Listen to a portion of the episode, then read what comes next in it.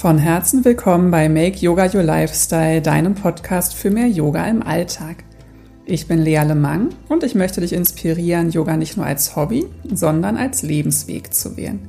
Statt das Glück im Außen zu suchen, können wir es durch Yoga in unserem Inneren finden. Wie das geht, erfährst du in diesem Podcast.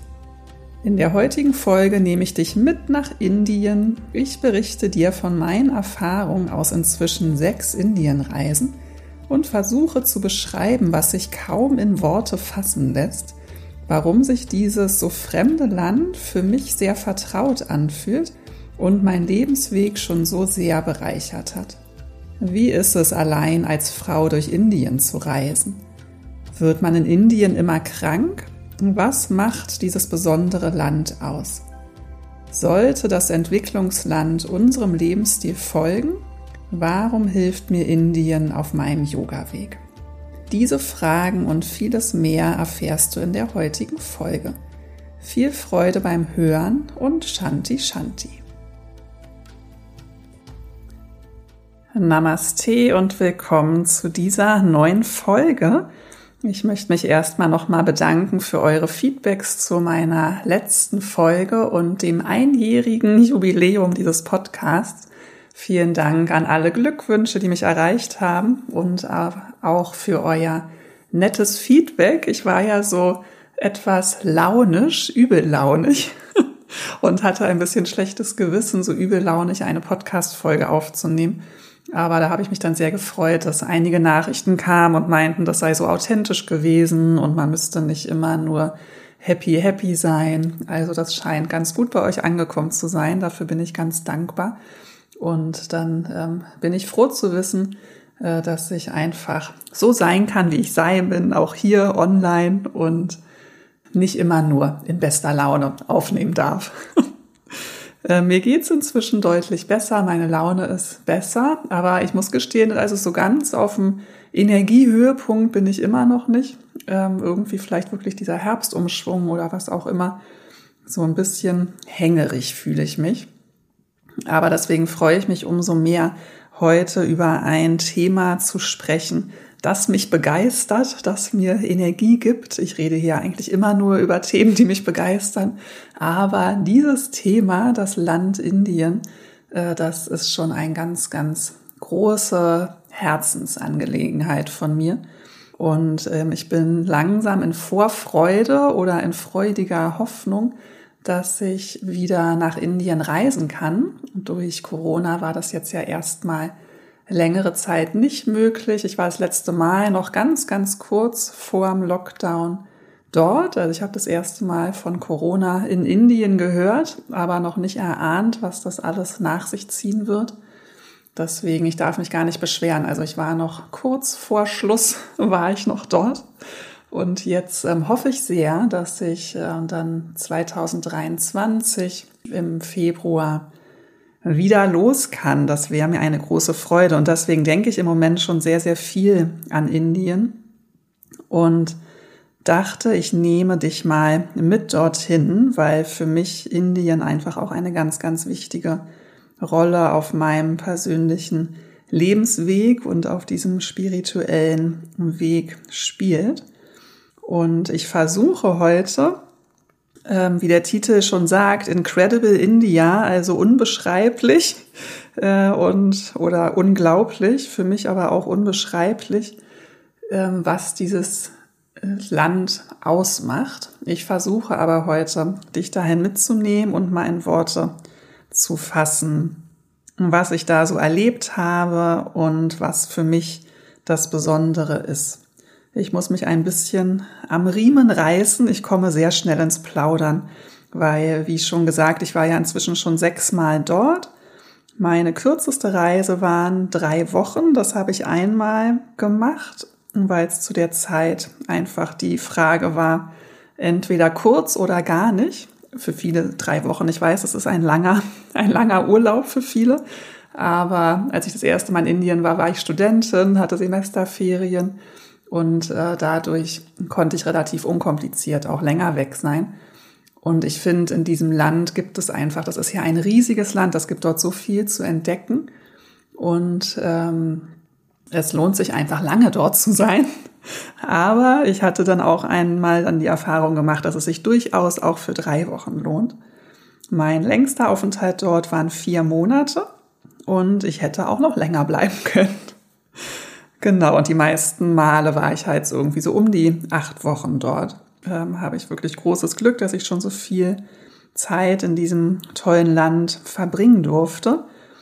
Und meine erste Reise dorthin war noch gar nicht so sehr Yoga motiviert, sondern ich wollte einfach in eine möglichst fremde Kultur.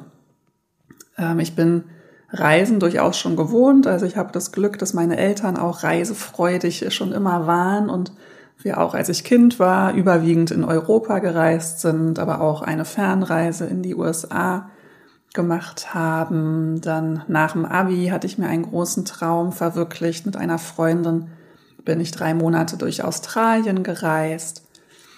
Ähm, später habe ich auch noch mal eine Afrika-Reise gemacht. Also ich war schon so ganz gut unterwegs.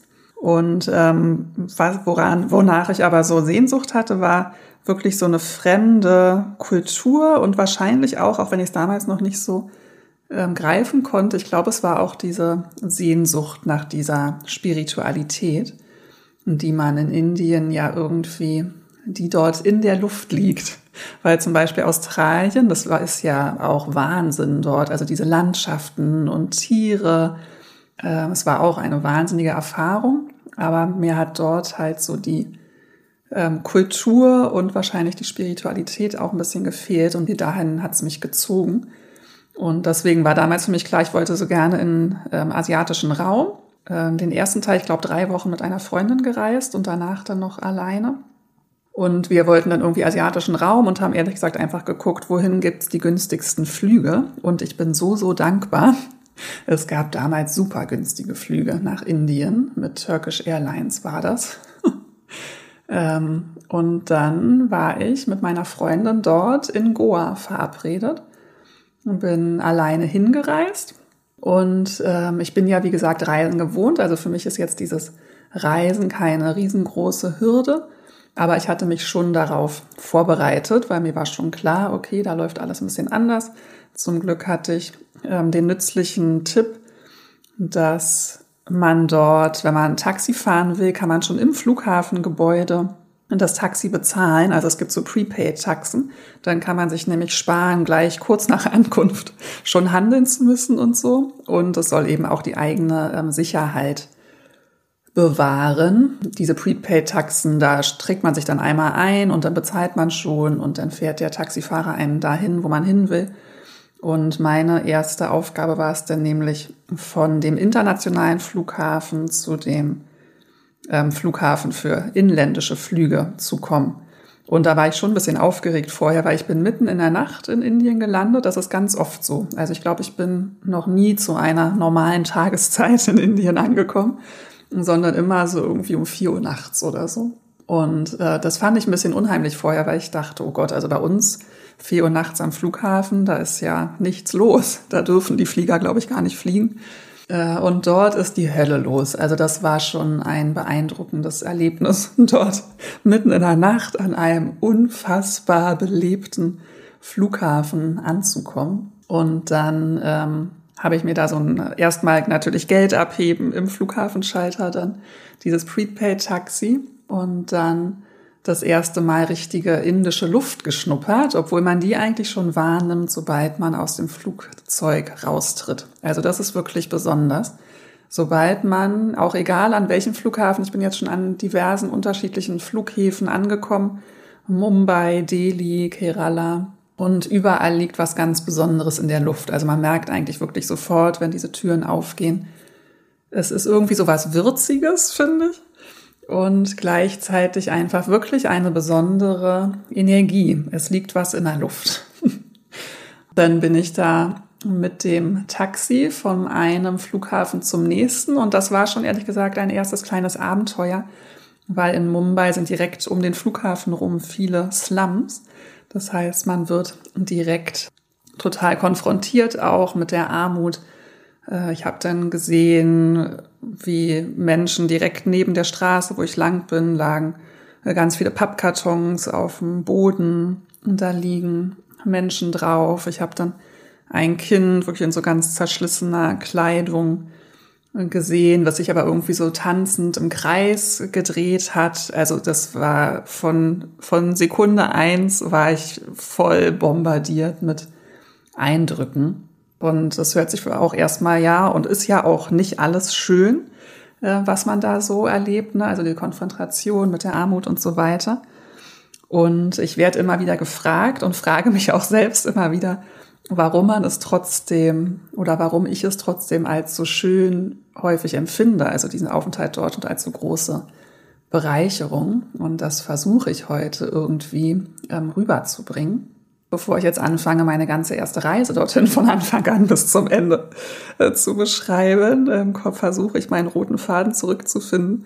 Ähm, vielleicht noch kurz, vielleicht ist das auch noch ein Tipp für Leute, die mal überlegen, das erste Mal nach Indien zu reisen. Als ich das erste Mal dort war, bin ich ja dann, wie gesagt, zuerst nach Goa. Das würde ich heute nicht mehr machen, war aber, glaube ich, für meine erste Reise total gut. Goa ist ja, das wissen auch viele Leute nicht, ein ganzer Staat, nicht nur ein kleiner Ort, sondern es ist ähm, ein ganzer Staat oder Staat, ist das das richtige Wort?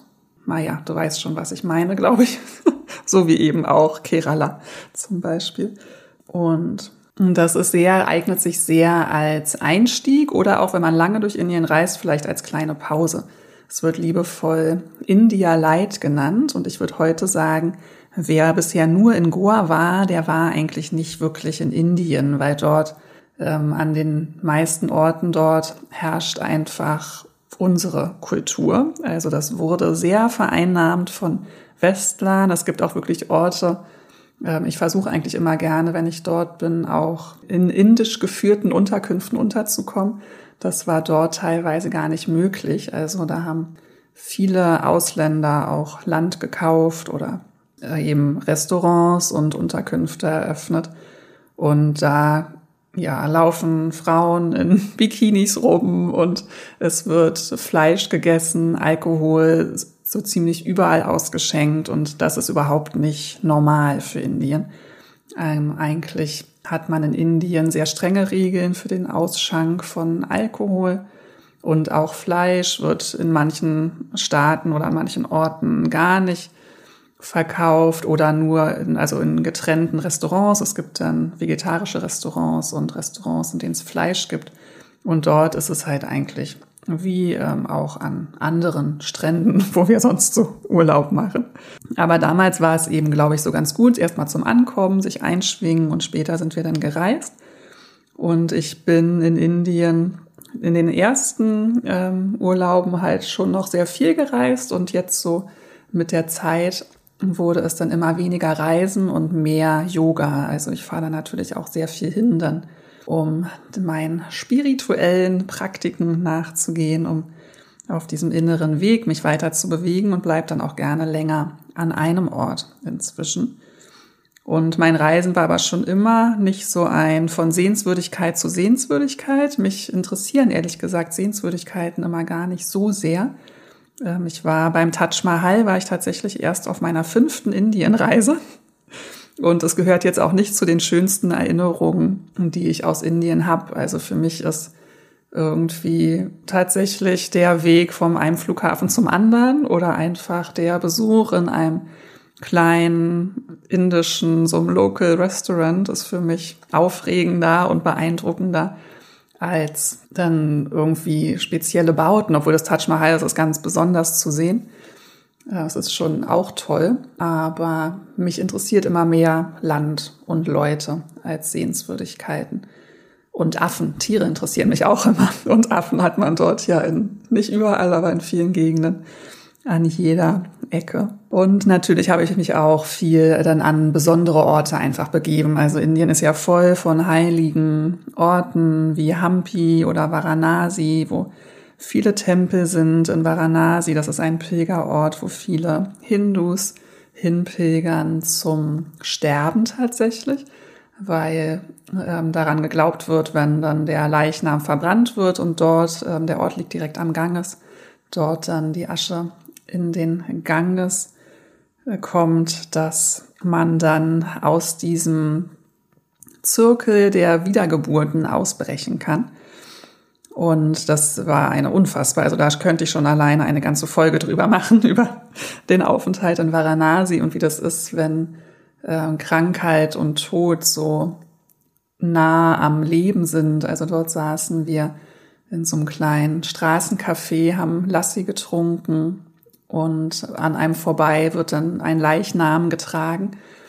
Und dort ähm, schnuppert man auch, wie Inder mit dem Tod umgehen. Ich hatte das Gefühl, das ist sehr anders als bei uns. Also es war häufig trotzdem so eine sehr festliche und feierliche Stimmung in der Luft. Also es gibt ähm, diese Spiritualität, die liegt in Indien einfach wirklich in der Luft und dieser Glaube. Ja, und diese Besonderheit an Indien ist, dass alles so wahnsinnig fremd ist und sich gleichzeitig für mich wie zu Hause anfühlt. Also das ist wirklich total faszinierend. Und da habe ich mich natürlich auch schon oft gefragt, woran das so liegt. Äh, vermutlich habe ich schon ein oder viele frühere Leben in Indien verbracht. Ich habe ja schon mal erzählt, dass ich ein paar Erinnerungen an frühere Leben habe. Tatsächlich habe ich keine konkreten Erinnerungen an ein Leben in Indien. Es ist mehr so ein Gefühl von, ich muss da schon mal gewesen sein. Wie kann es sonst sein, dass ich mich dort so unfassbar wohlfühle obwohl wahnsinnig vieles auch sehr, sehr fremd ist.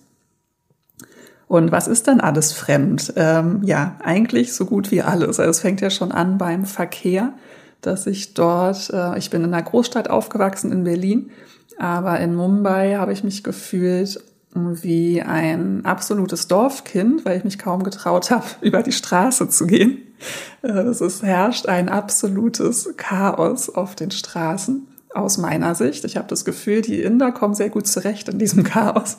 Ich musste mir dann immer ähm, eine Person suchen und mich wirklich neben die stellen und mit der Person über die Straße laufen, auch nicht gucken nach rechts und links und einfach darauf vertrauen, dass das schon gut geht, weil man muss anscheinend einfach loslaufen. Und man kann nicht darauf warten, bis die Autos anhalten, sonst wartet man sehr lange. Ähm, dann auch alle, ja, dieses Chaos, das, das äh, trifft man überall an. Du hast Löcher im Boden plötzlich, und dann sind Schilder auf Kopfhöhe. Also man kann nicht einfach ohne zu gucken oder ohne gut aufzupassen durch die Gegend laufen mit seinem Handy in der Hand oder telefonierend oder ins Gespräch vertieft. Äh, das ist, äh, kann sich schnell rächen, weil man stolpert oder sich den Kopf stößt. Es ist wirklich faszinierend. Und dann gibt's ähm, häufig getrennte Schlangen für Frauen und Männer. Das ist für uns ja auch total ungewohnt. Wenn ich dann in dieser Frauenschlange stehe, dann fühle ich mich wie eine sehr weiße Riesin.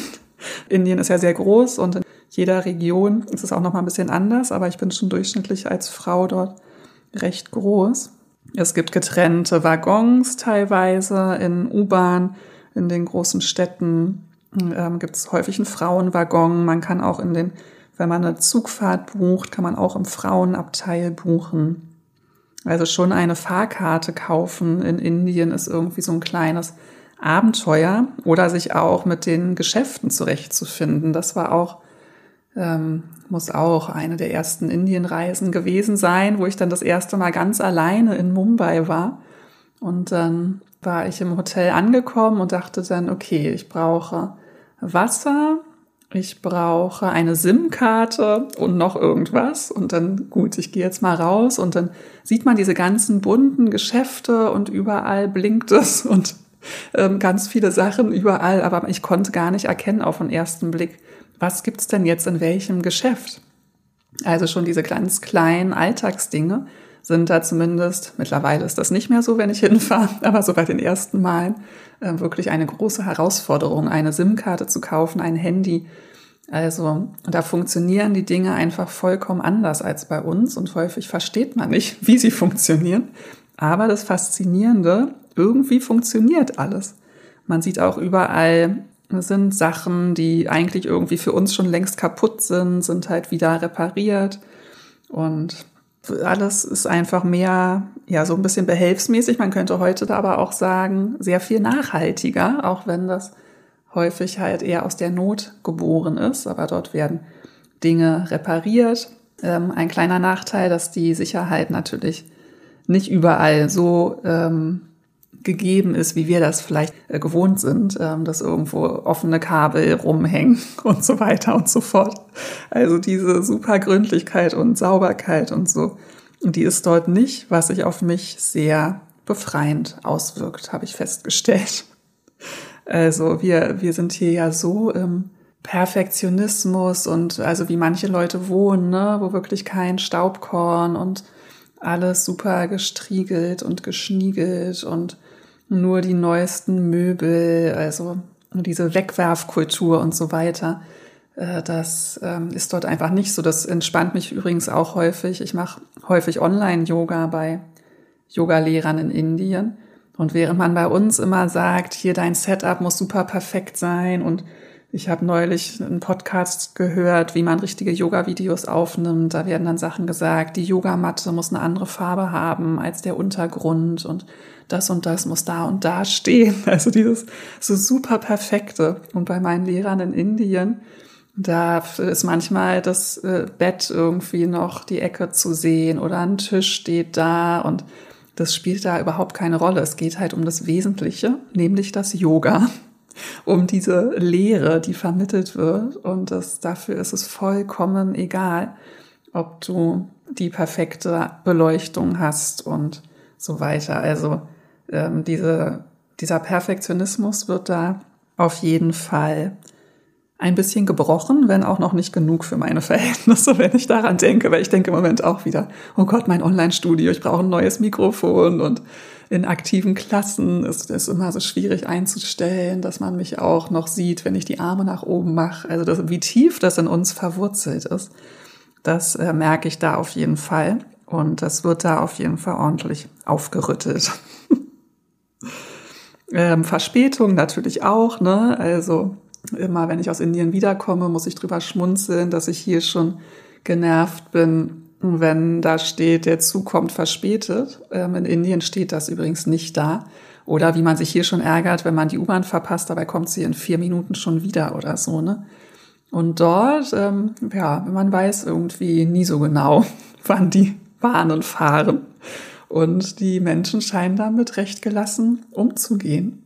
Äh, man sieht häufig Menschen auch, die an Bahnhöfen schlafen. Am Anfang dachte ich immer, das seien Obdachlose. Das ist aber nicht immer so, sondern du hast einfach manchmal sehr, sehr viel Wartezeit. Und da nutzt man eben die Zeit. Viele haben dann da wirklich so eine Decke dabei und legen sich dahin, machen ein Schläfchen. Häufig schlafen auch Leute, von denen man denkt, dass sie eigentlich gerade arbeiten. Zum Beispiel Fahrkartenverkäufer. Ich musste irgendwann schon richtig hämmern an so eine, ähm, die Glasscheibe von diesem Ticketschalter weil der Verkäufer dahinter tief und fest schlief und geschnorchelt hat. Und das ist aus unserer Sicht, also ich habe da eigentlich immer wahnsinnig viele Fragezeichen im Kopf. Warum ist das hier so? Oder dann bucht man so eine Bootsfahrt irgendwie da in den Backwaters, zum Beispiel in Kerala mit dem Kanu, ein bisschen durch die Gegend. Und dann sind da drei Leute mit dir auf dem Kanu. Und man denkt, hä, wofür brauchst du denn drei Leute? Und arbeiten die alle? Oder arbeitet nur der eine und das andere sind seine Kumpels? ständig habe ich solche Fragen dort im Kopf, die auch bis heute nicht so richtig beantwortet wurden.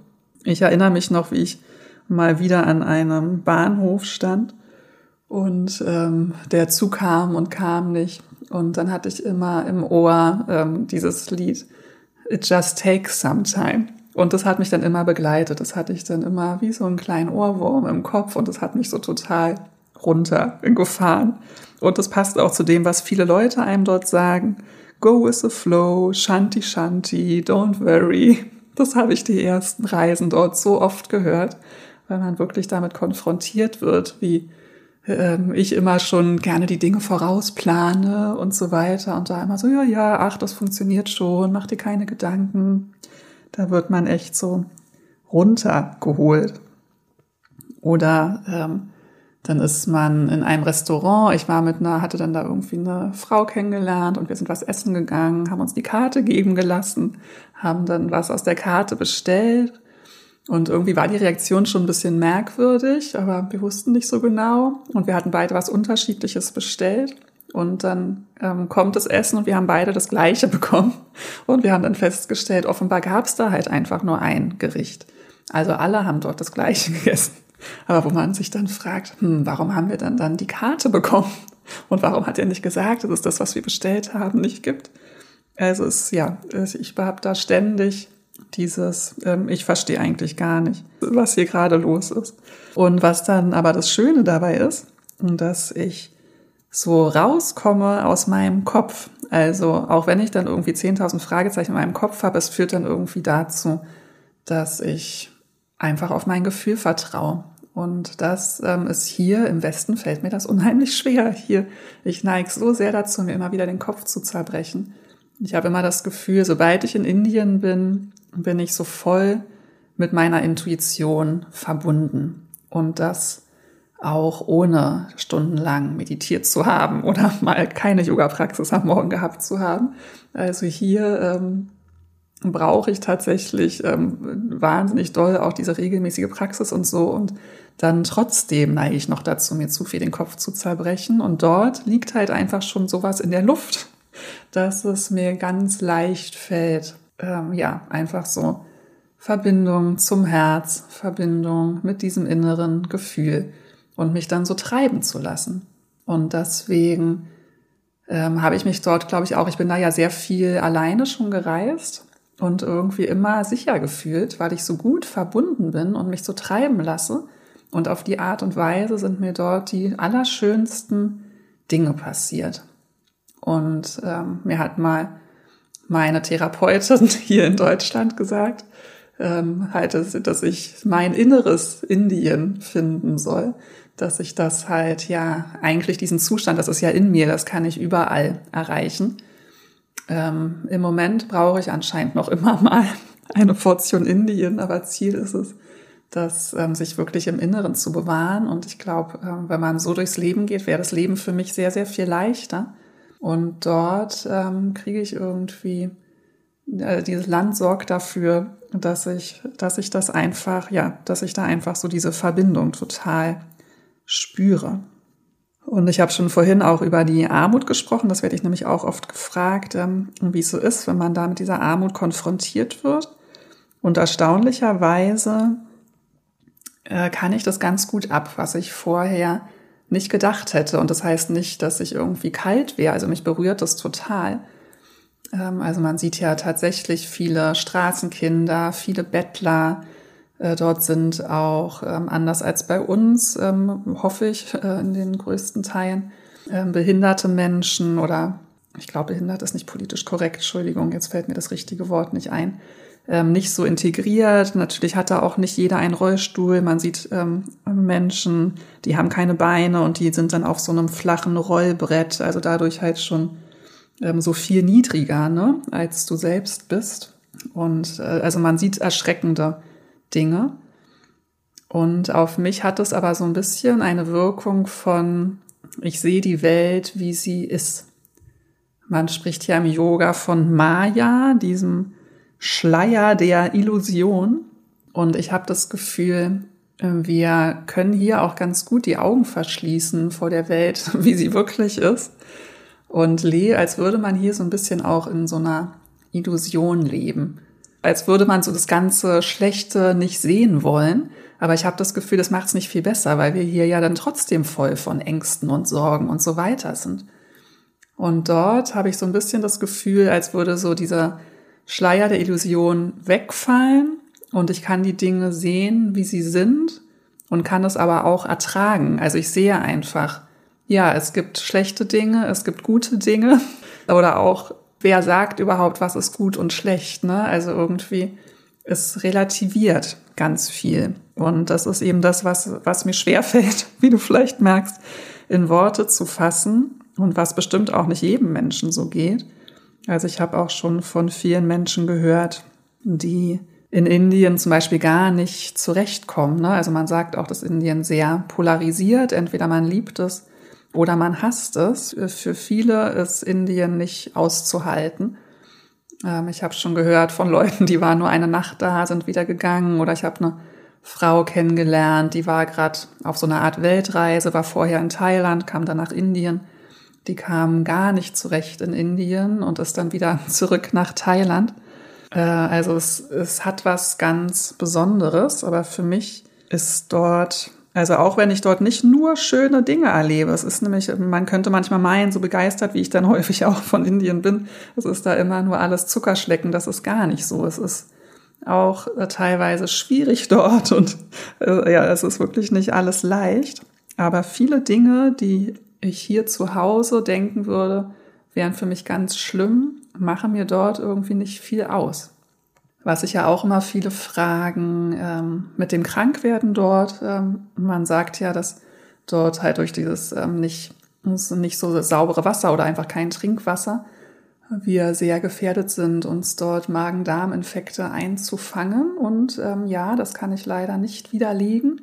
Auf meinen ersten Indienreisen hatte ich, also ich glaube auf den ersten dreien hatte ich immer irgendwas mit dem Magen. Zum Glück jetzt nie so furchtbar, furchtbar schlimm. Aber schon, dass man natürlich beeinträchtigt ist. Aber selbst dann, wenn es mir da nicht so gut ging, es war irgendwie, ja, das ist jetzt halt irgendwie so. Oder super volle Züge finde ich hier super nervig und dort ist das dann ebenso. Oder man fällt dort ja auch sehr auf und ähm, man bekommt sehr viel Aufmerksamkeit und ich bin ja ein introvertierter, eher zurückhaltender Mensch und stehe gar nicht so gerne im Mittelpunkt. Dort stehe ich halt schon alleine durch meine helle Haut und meine Größe im Mittelpunkt.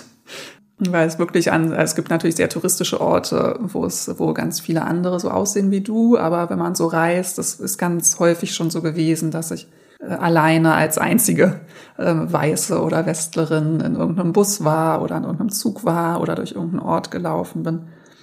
Und da wird man angesprochen, angefasst teilweise. Es wird gefragt, ob die, ob die Fotos mit dir machen dürfen. Ich wurde schon nach einem Autogramm gefragt. Ich musste so viele Fotos machen, Hände schütteln, Fotos schütteln, Hände schütteln, Fotos, Fotos schütteln, Fotos schießen. Ähm, teilweise wirklich, äh, dass man einem schon die Mundwinkel eingefroren sind. Äh, und das macht mir dort erstaunlich wenig aus. Und das ist ja schwer zu erklären, warum es dort so anders ist. Aber ich kann mir nur erklären, dass da halt eben diese ganz andere Energie in der Luft liegt. Mein äh, Bauch hat sich jetzt, glaube ich, an die Bakterien gewöhnt. Also ähm, trotz aller, obwohl so super vorsichtig war ich ehrlich gesagt wahrscheinlich nicht.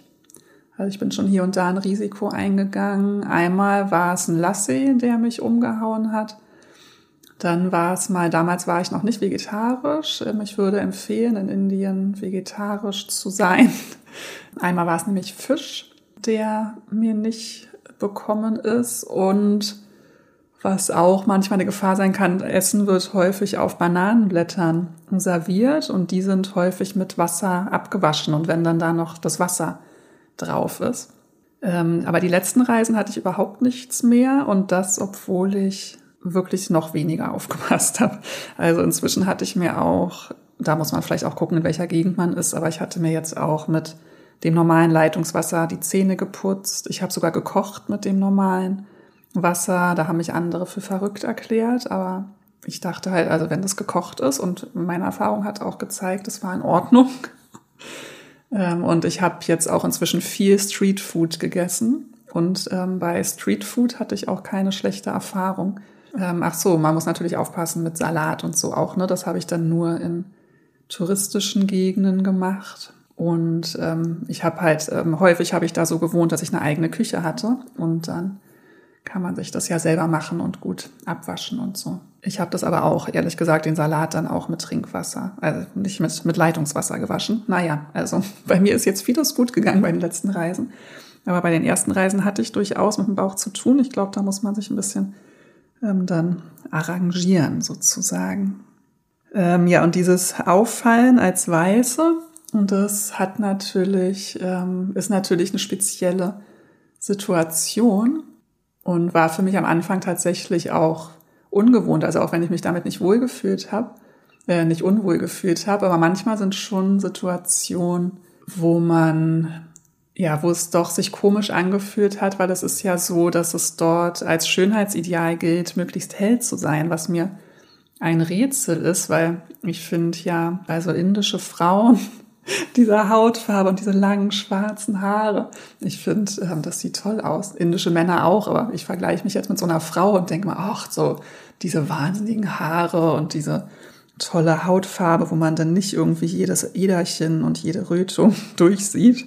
Aber äh, wie das so ist, häufig findet man das schön, was man selbst nicht hat. Und dort wird ja, ähm, ist ja Schönheitsideal hell zu sein. Also ich wollte ein Deo dort kaufen und ich habe keins gefunden, wo nicht Whitening-Effekt stand. Ähm, ich, ich hatte schon Sorge, wie weiß sollen denn meine Achseln noch werden? Es ist wirklich verrückt und auch ähm, Sonnencremes und alles. Also es steht ganz häufig drauf, Whitening-Effekt, Whitening-Effekt. Man ist halt, man entspricht dann dort quasi dem vorherrschenden Schönheitsideal, zumindest was die Hautfarbe und Haarfarbe angeht. Und ähm, es wird halt von vielen als erstrebenswert oder es wird so zu einem so ein bisschen aufgeschaut teilweise. Und das ist sicherlich angenehmer, als wenn zu einem herabgeschaut wird, aber es ist auch speziell einfach so ein Unterschied aufgrund der Herkunft wahrzunehmen. Die Erfahrung ist für manche ja an der Tagesordnung und äh, für mich war es das bisher nicht und das war dort auf jeden Fall speziell. Also manchmal so Situationen, wenn ich dort zum Beispiel war ich einmal mit einer Freundin im Krankenhaus und es war super, super voll dort. Also da waren ganz viele Inder, die saßen in so einem großen Kreis und haben alle, sind alle so nach und nach drangekommen. Und wir sind dann viel schneller drangekommen. Und da dachte ich, hm, also woran liegt das auch wieder? Ich verstehe es halt nicht so ganz. Ist es, vielleicht ist es auch einfach quasi Gastfreundschaft, weil viele sind sich auch bewusst, dass wir ein bisschen andere Umstände zu Hause gewohnt sind. Aber es hat sich trotzdem eigentlich nicht gut angefühlt, dass man jetzt bevorteilt wird. Ne? Also wir können ja auch warten. Wir haben immerhin Urlaub. Und das hatte ich so häufiger. Habe ich auch in meinem Blogartikel ähm, drüber geschrieben. Ich verlinke nochmal meine Blogartikel, dass ich mal zu Gast war, auch bei einer Familie. Und dann wurde ich so äh, hin und her ähm, geschoben von einem Freund zum anderen. Also ich wurde irgendwie überall so vorgeführt. Das war eine merkwürdige Erfahrung auf jeden Fall. Und gleichzeitig ist man halt auch damit konfrontiert, wie privilegiert man auch ist. Ne? Und dass, ja, ähm, in welchem Land man aufgewachsen ist, diese Unterschiede. Es gibt bei uns ein Sozialsystem, es gibt eine Krankenversicherung, es gibt Sozialversicherungen, was, also das ist ja ein riesengroßer Unterschied dort.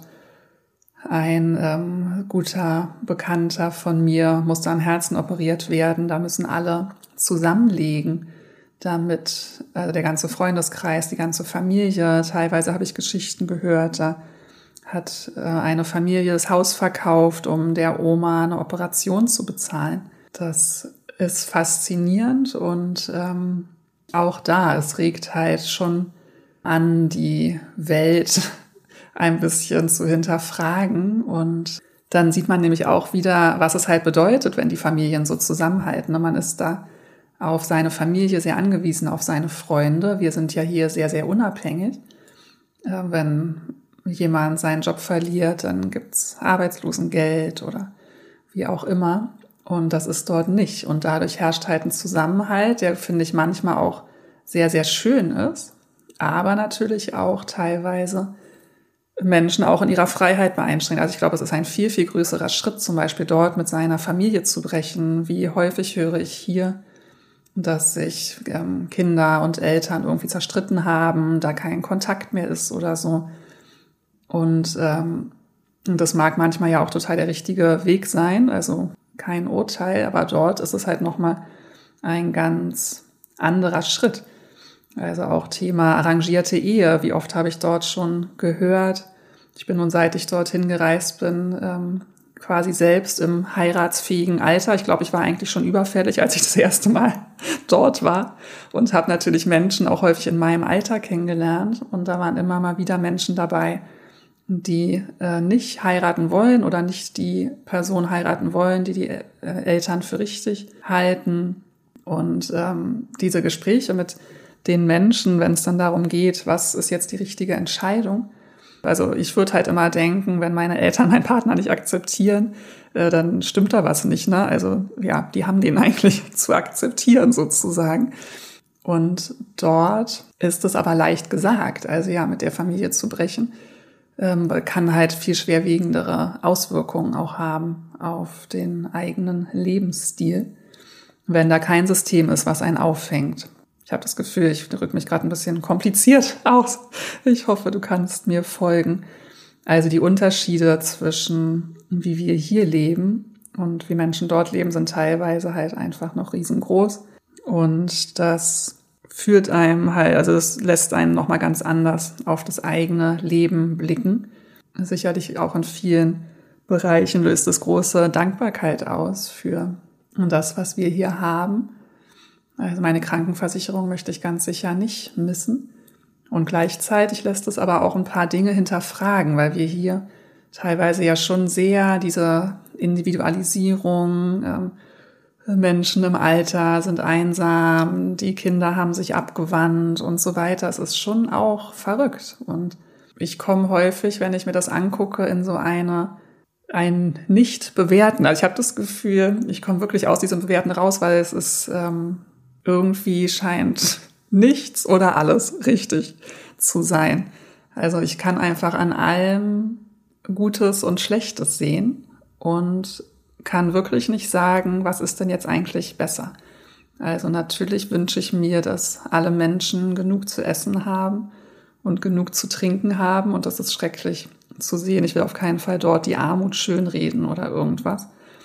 Aber einfach an unserem Lebensstil oder wie wir hier in diesen Industriestaaten leben, ist ja auch ganz, ganz viel falsch. Also ähm, die, wir, wir sind verantwortlich für die Klimaerwärmung, für die Naturkatastrophen und so weiter. Es ist ja nicht so, dass wir hier alles richtig machen. Ganz, ganz und gar nicht. Vieles ist bei uns wirklich toll, aber wir beuten auch diesen Planeten aus, auch auf die Kosten von anderen Ländern, wie man ja sieht, jetzt ähm, wieder schlimme Überschwemmungen gewesen und so weiter in Pakistan. Oh Gott, ich, ich drifte ab. Aber du siehst, ähm, ja, ich habe das Gefühl, Indien bringt einen so an die Wurzel des Seins und wirklich an die großen Fragen des Lebens. Und ähm, ja, ich weiß auf jeden Fall sehr zu schätzen, ähm, diese, dass einem der Blickwinkel so erweitert wird. Jetzt rede ich schon eine Dreiviertelstunde und habe das Gefühl, ich habe mich doch so an der einen oder anderen Stelle etwas verloren. Vielleicht noch mal zu dem Alleinereisen als Frau. Das werde ich natürlich auch ganz oft gefragt, äh, wie das ist und ob ich da keine Angst habe. Zum Glück war ich das erste Mal dort, bevor so diese ganz schrecklichen Nachrichten kamen, die ja irgendwann hier auch sehr durch die Medien gingen.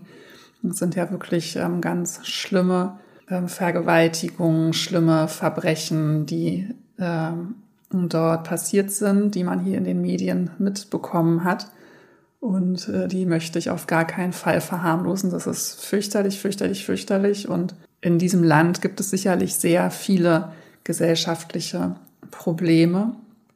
Ähm, gleichzeitig ist mir halt ganz wichtig, dass das Land nicht darauf reduziert wird, weil in unserem Land passieren ja durchaus auch Verbrechen und schreckliche Dinge.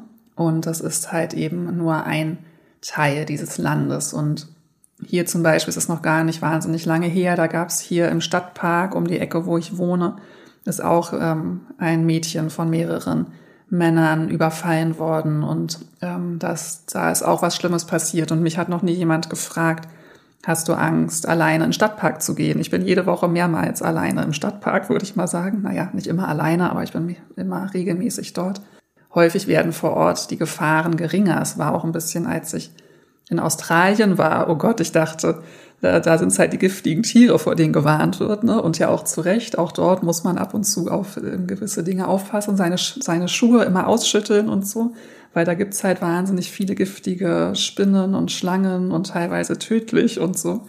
Und wenn ich, als ich hier war, dachte ich, oh mein Gott, man kann da ja kaum einen Fuß vor dem anderen setzen, ohne eine giftige Spinne ähm, einer giftigen Spinne zu begegnen. Ähm, wenn man dann dort ist, dann ist es halt irgendwie einfach so. Ne? Und ähm, in Indien äh, habe ich natürlich auch schon häufig andere westliche Frauen getroffen, die dort auch gereist sind. Und da redet man schon auch oft über das Thema und es gibt verschiedene Einstellungen. Und ich habe auch die Einstellung gehört von Frauen, die dort dann sich einfach normal verhalten wollen, wie hier bei uns auch. Und die sagen, das ist meine Kultur und das gehört doch auch zum kulturellen Austausch, dass ich mich da halt ganz normal verhalte, wie ich das zu Hause mache. Und anscheinend hat das auch wunderbar funktioniert für einige und die haben da auch keine schlechten Erfahrungen dann ähm, unbedingt gemacht. Ähm, aber ich sehe das so ein bisschen anders. Also ich bin immer eher den Weg gegangen, dass ich versucht habe, die Kultur zu respektieren und mich ähnlich zu verhalten wie indische Frauen. Ich habe da schon Ausnahmen dann gemacht in den sehr touristischen Gegenden. Da bin ich auch ganz normal mit Bikini baden gegangen und so. Aber wenn ich an einem Ort bin, wo das nicht üblich ist, dann mache ich das auch nicht, weil halt Nacktheit zum Beispiel ist in Indien nicht so gang und gäbe, wie das bei uns ist. Also Inderen haben die Schultern bedeckt und haben die Beine bedeckt. Und das ähm, würde ich dort halt auch immer machen, wenn ich so im Alltag unterwegs bin. Also ich finde schon, dass man halt ähm, sich immer so ein bisschen anpassen kann. Ne? Natürlich, man kommt aus dem Land, aus dem man kommt und man ist, wer man ist. Aber so ähm, die sich vorher ein bisschen mit der Kultur zu beschäftigen und was da halt so als normal gilt, finde ich schon gut. Mir fällt dazu auch gerade noch was ein, was mir eine Freundin erzählt hat, die durch China gereist ist. Da war es anscheinend so, dass ähm, kleine Kinder so Hosen getragen haben mit Loch in der Mitte und wenn die mussten, dann hat man die einfach auf der Straße irgendwo hin machen lassen. Statt Windeln anscheinend. Das scheint dort ganz normal zu sein. Und wenn man das hier, wenn jetzt aber Chinesen zu uns kommen, dann würden sie wahrscheinlich auch dem Kind eine Windel anziehen oder wir fänden das wahrscheinlich ziemlich merkwürdig, wenn auf einmal, ich habe auch gehört, teilweise wurde sogar ähm, im Bus dann das Kind hingehalten und hat da irgendwie hingepinkelt oder so. Das kann eine große Ausnahme sein. Ich war selbst noch nicht in China. Aber ich meine einfach, ähm, in unterschiedlichen Ländern hat man unterschiedliche Gewohnheiten und so weiter. Und ich finde ganz schön, sich da ein bisschen anzupassen und habe mich damit auch immer wohlgefühlt und auch halt zum Beispiel die helle Haut, wenn ich weiß, äh, ich fahre lange alleine in den öffentlichen Verkehrsmitteln, dann habe ich mir auch lange Sachen an den Arm angezogen, vielleicht sogar mal ähm, ein Tuch um den Kopf gehängt. Ich habe sowieso dann immer so ein Tuch, was ich mir um die Schultern hänge. Manchmal habe ich das dann auch um den Kopf gehängt, einfach um so ein bisschen weniger aufzufallen, wenn man weniger Aufmerksamkeit haben möchte. Und damit ähm, bin ich da immer so ganz gut gefahren. Und auch da hat es mich zum Denken angeregt. Also diese Nacktheit, wie wir sie hier leben. Ich finde es schon manchmal faszinierend, wie nackig die Menschen so durch die Gegend laufen jetzt äh, im Sommer. Und ich, ich bin totaler Fan von Freiheit und jeder soll machen, was man will. Aber das bringt auch komische Dinge mit sich, oder? Dieses ähm, auf Social Media mehr Likes bekommen, wenn man Bikini-Bilder postet. Und wozu führt das? Hier haben wir inzwischen Schönheitsoperationen. Ich bin teilweise echt schockiert, wie das schon bei vielen jungen Mädchen gang und gäbe zu sein scheint, sich die Lippen aufzuspritzen und so. Durch mein Studium habe ich dafür einen ganz guten Blick. Ich habe ja Kosmetikwissenschaften studiert, arbeite im Bereich Dermatologie. Ähm, da sehe ich sowas schnell und bin ähm, ehrlich gesagt wirklich schockiert. Also wir sind, haben so eine Überidentifikation mit dem Körper und dieses schön sein zu wollen, hat so einen wahnsinnig hohen Stellenwert bekommen. Und ich frage mich, ob das immer nur gut ist. Und ich frage mich auch, wie emanzipiert es ist, wenn Frauen ähm, sich die Brüste vergrößern lassen und so weiter. Ne? Also viele sagen, mein Körper, ich kann machen, was ich will, als wäre das so auch die Befreiung der Frau. Ja, ich, ich stelle das mal als Frage in den Raum und vielleicht hörst du, ich habe da ein bisschen andere Einstellung oder auch da, ähm, aber einfach anzuerkennen, ja, was ist besser, was ist vielleicht, ähm, kann man es einfach nicht bewerten, ne? weil dort gibt's massive Probleme sicherlich mit der Rolle der Frau, aber wir haben auch noch nicht die Weisheit gefunden oder die Lösung von allem. Also hier gibt's andere Probleme. Also das Land wirft einfach unheimlich viele Fragen auf, gibt aber auch unheimlich viele Antworten. Und ich finde, die Antworten kann man gar nicht so sehr in Worte fassen, sondern man spürt es eher. Also, wie vorhin auch schon gesagt, ich habe wirklich das Gefühl, ich komme dort viel mehr ins Spüren, ich komme dort viel mehr mit mir in Kontakt, vielleicht ähm, wirklich so ähm, mit der Seele, mit dem eigenen Kern, als wäre ich mir dort einfach sehr, sehr nah. Und was mich unheimlich fasziniert, ist, wie sehr dort Spiritualität im täglichen Leben gelebt wird und wie es halt für viele einfach dazugehört, so kleine Rituale zu machen. Es werden Pujas gemacht ähm, und es stehen Altare. Also die meisten Menschen haben einen Altar zu Hause oder auch, ähm, ich habe mich dort angefreundet in Vakala, war ich jetzt ja schon öfter, in Kerala, ein ähm, recht touristischer Ort, wo man ganz viel Yoga machen kann und so. Und da habe ich mich mit vielen Leuten angefreundet, häufig auch mit Leuten, die dort so Shops haben, weil das ist normal, was viele Inder dort dann beruflich machen, dass man Läden hat, wo man Sachen an die Touristen verkauft. Und auch dort haben viele einen kleinen Altar hinten und gehen dann zu bestimmten Zeiten kurz zum Altar. Man wird auch oft eingeladen. Magst du mitmachen? Machst du, machst du mit mir eine Puja? Und dann zündet man eine Kerze an oder ein Räucherstäbchen und ähm, ehrt diese Götterbilder, verneigt sich. Also viele haben da so dieses einfach vollkommen selbstverständlich im Alltag integriert und Spiritualität wird auf so eine ganz selbstverständliche Art gelebt. Man sieht Götterbilder überall an jedem LKW gibt's einen Ganesha, Ganesha, der Gott der Reisenden. Das haben ganz viele LKW-Fahrer dort und noch viele, viele auch. Die LKWs sehen super schön aus. Dort ist ja eh vieles viel bunter. Ne? Die LKWs sind dort super bunt. Die Saris der Frauen oder überhaupt die Kleidung ist viel bunter als bei uns. Die Häuser sind häufig sehr viel bunter als bei uns. So ein ganz anderes ähm, Straßenbild. Und ja, Yoga wird da einfach ganz anders gelebt. Da muss ich an meinen, als ich äh, meine erste Yoga-Ausbildung gemacht habe, mein Lehrer Krishna, den ich glaube ich auch immer mal wieder hier erwähne, der ähm, wurde gefragt von einem Teilnehmer, machen indische Frauen eigentlich auch Yoga? Irgendwie hält sich das, dieses Gerücht, dass indische Frauen kein Yoga machen würden oder auch nicht dürften. Ähm, das ist aber nicht so. Jedenfalls hat der Krishna dann geantwortet, ja, indische Frauen machen Yoga, sie laufen halt nur nicht durch, mit Leggings durch die Gegend und müssen es jedem zeigen. Und das finde ich manchmal so einen ganz schönen Wachrüttler, wie spirituell ist so die Yoga-Szene bei uns.